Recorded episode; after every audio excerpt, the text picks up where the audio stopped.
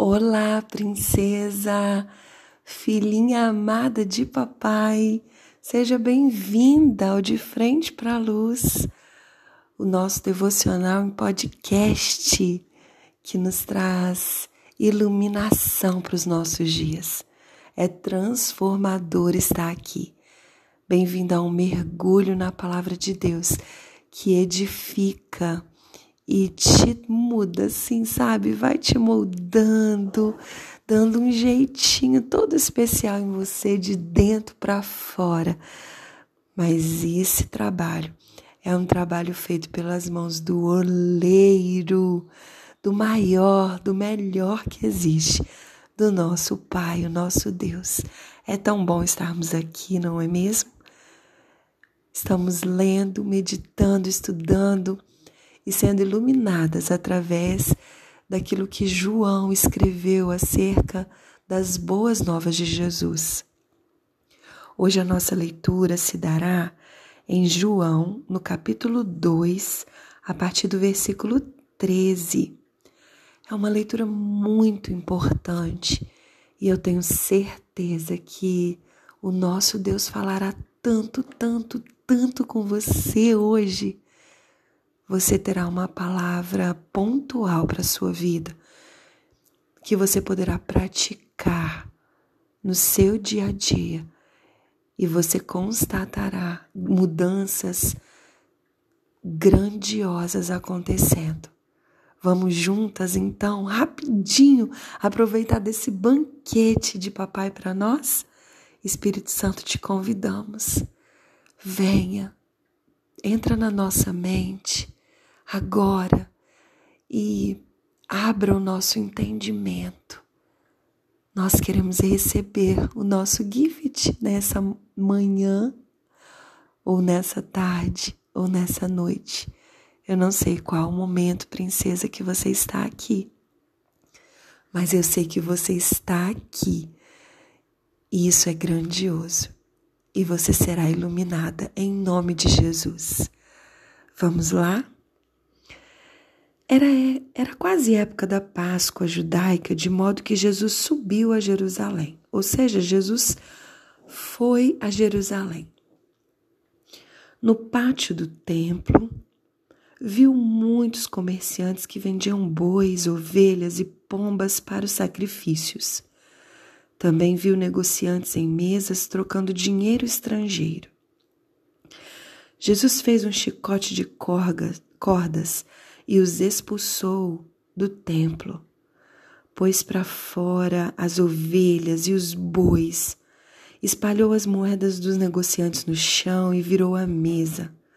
Depois foi até aqueles que vendiam pombas e lhes disse: Tirem essas coisas daqui. Parem de fazer da casa de meu pai um mercado. Então os discípulos se lembraram dessa profecia das Escrituras: O zelo pela casa de Deus me consumirá. O que você está fazendo? questionaram os líderes judeus. Que sinal você nos mostra para comprovar que tem autoridade para isso? Pois bem, respondeu Jesus, destruam esse templo e em três dias eu o levantarei. Eles disseram: foram necessários 46 anos para construir esse templo e você o reconstruirá em três dias? Mas, quando Jesus disse este templo, estava se referindo ao seu próprio corpo. Depois que ele ressuscitou dos mortos, seus discípulos se lembraram do que ele tinha dito e creram nas Escrituras e em suas palavras por causa dos sinais que Jesus realizou em Jerusalém durante a festa da Páscoa, muitos creram nele. Jesus, porém, não confiava neles, pois conhecia a todos. Ninguém precisava lhe dizer como o ser humano é de fato, pois ele conhecia a natureza humana. Nossa! todas as vezes em que eu leio aqui junto com você, porque eu também leio junto com você a palavra de Deus, eu fico atenta, com as minhas anteninhas ligadas para detectar o sinal, assim, captar o sinal onde existe a melhor qualidade de sinal para entender o versículo que o Espírito Santo está destacando. E olha, eu confesso que o meu sinal emitiu sonzinhos aqui em alguns pontos nesse trecho. Meu Deus, me ilumine. o que reforçar aqui? O que você quer, Espírito Santo, reforçar? Bem, vamos pensar um pouquinho que, primeiro ponto, hoje, depois que Jesus veio, morreu, e aqui no texto ele estava se referindo a ele como templo. Então, a partir do momento que ele veio, ressuscitou dos mortos, ele passou a nos conceder a oportunidade de tê-lo morando dentro de nós. Nós passamos a ser um templo da morada do nosso Deus. Então vamos pensar que nós somos templo de Deus, ok? Esse é o primeiro ponto. O segundo ponto que eu quero destacar, mas ainda não é o versículo de destaque, é que existem coisas na nossa vida que nós só entenderemos lá na frente. A Bíblia disse isso aqui. Jesus estava ali no início do ministério, realizando sinais, as maravilhas de Deus se manifestando através da vida de Jesus. Ele estava ensinando a seus discípulos e o que que acontece? Ele disse coisas ali que só foram compreendidas pelos seus discípulos depois da sua morte e ressurreição. Ele fez coisas que só foram compreendidas por seus discípulos depois da sua morte e ressurreição. Então, aqui nesse texto, isso é destacado e serve para te fazer, princesa, anotar isso, marcar aí, gravar bem dentro do seu coração. Existem coisas que hoje você pode não entender e não compreender, mas que lá na frente você se lembrará e você entenderá. Isso te fará crer ainda mais, porque tudo estará descortinado diante dos seus olhos. Esse é um ponto.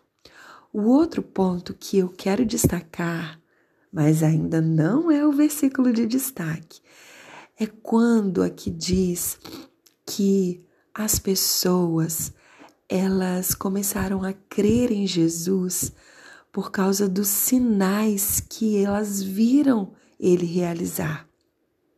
Diz aqui, né? Por causa dos sinais que Jesus realizou em Jerusalém durante a festa da Páscoa, muitos creram nele. Então, o que eu quero te dizer com isso, princesa?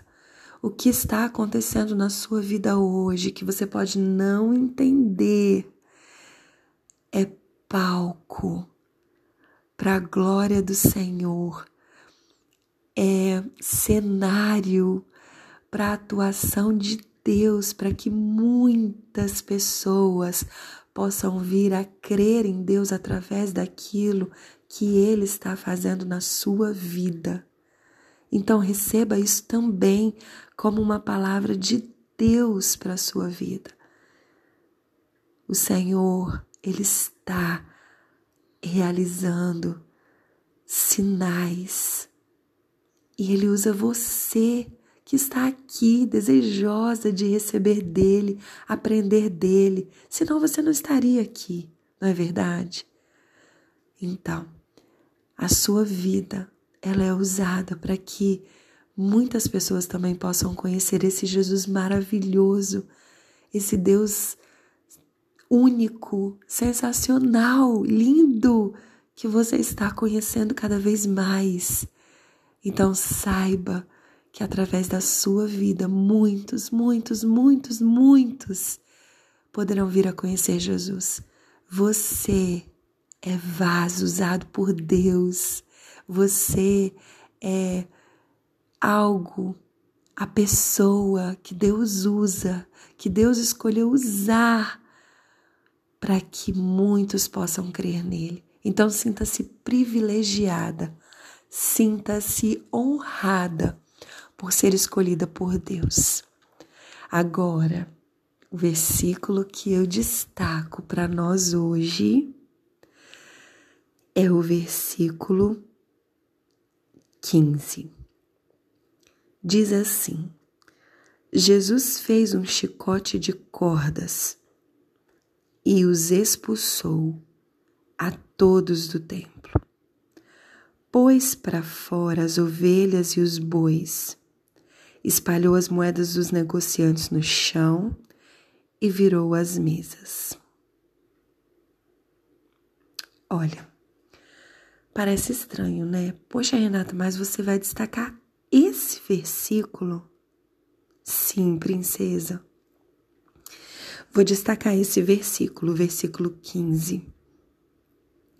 Sabe por quê? O que vem antes disso diz assim: No pátio do templo, Jesus viu tudo isso ali acontecendo. E não era lugar para ter aquelas coisas e acontecendo daquela forma, daquele jeito, no pátio do templo do Senhor.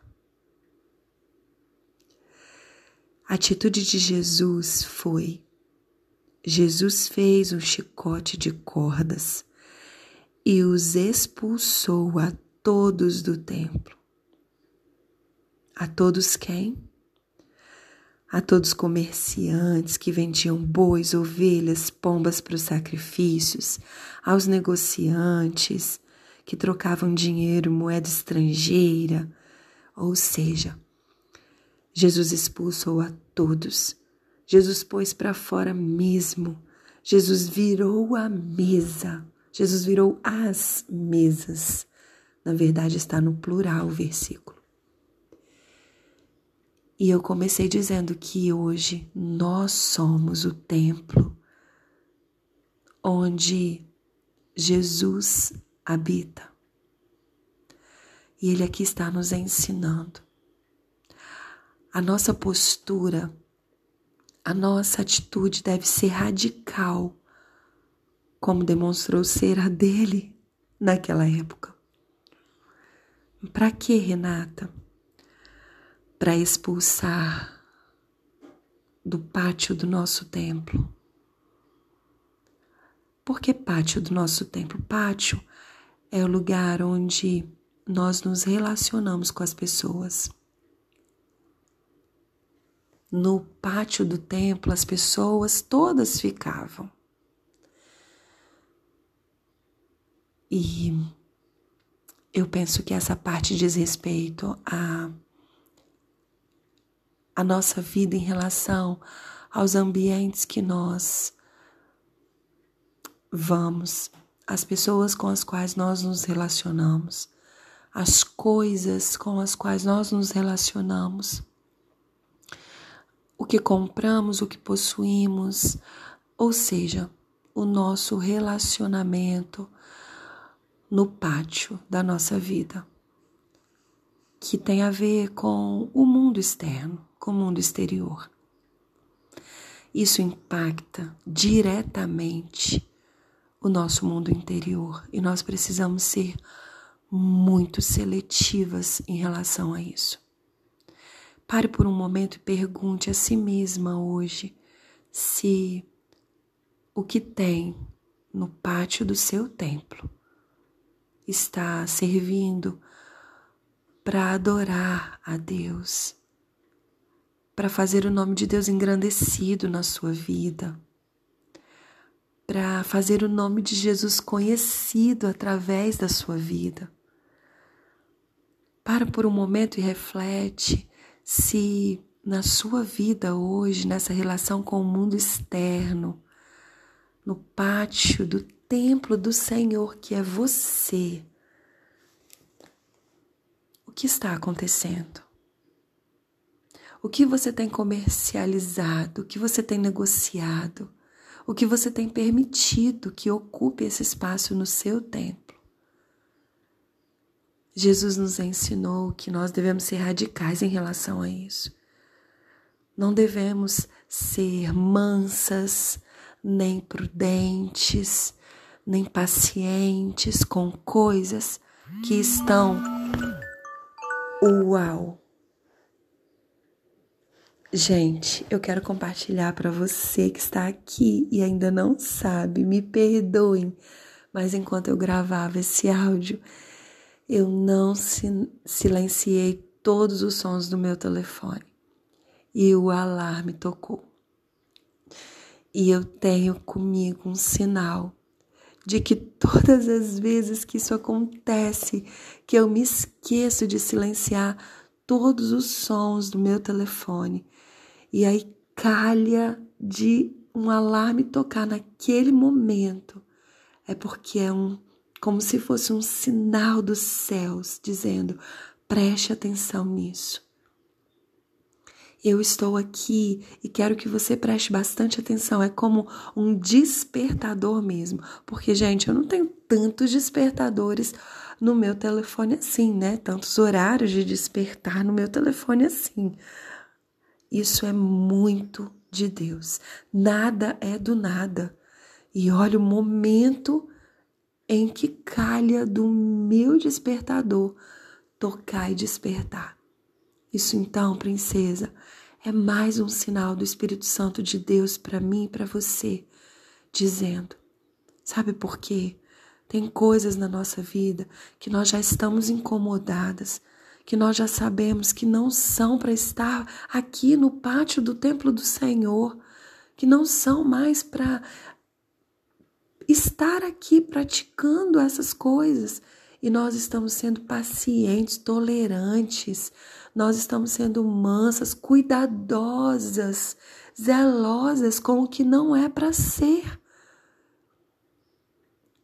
Com a fala, com a desculpinha, com a historinha de ah, mas vamos aos poucos, ah, mas a gente também não pode romper assim de uma hora para outra.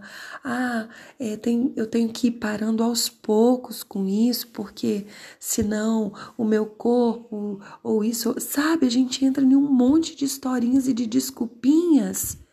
Não, em relação a essas coisas que estão nos, no pátio do nosso templo e que não estão alinhadas com o nosso papai com Jesus, o nosso irmão mais velho, mas também o nosso amado, nosso Salvador, o nosso Redentor, e com o Espírito Santo, aquele que habita em nós, intercede com gemidos inexprimíveis até ao nosso Pai por nós.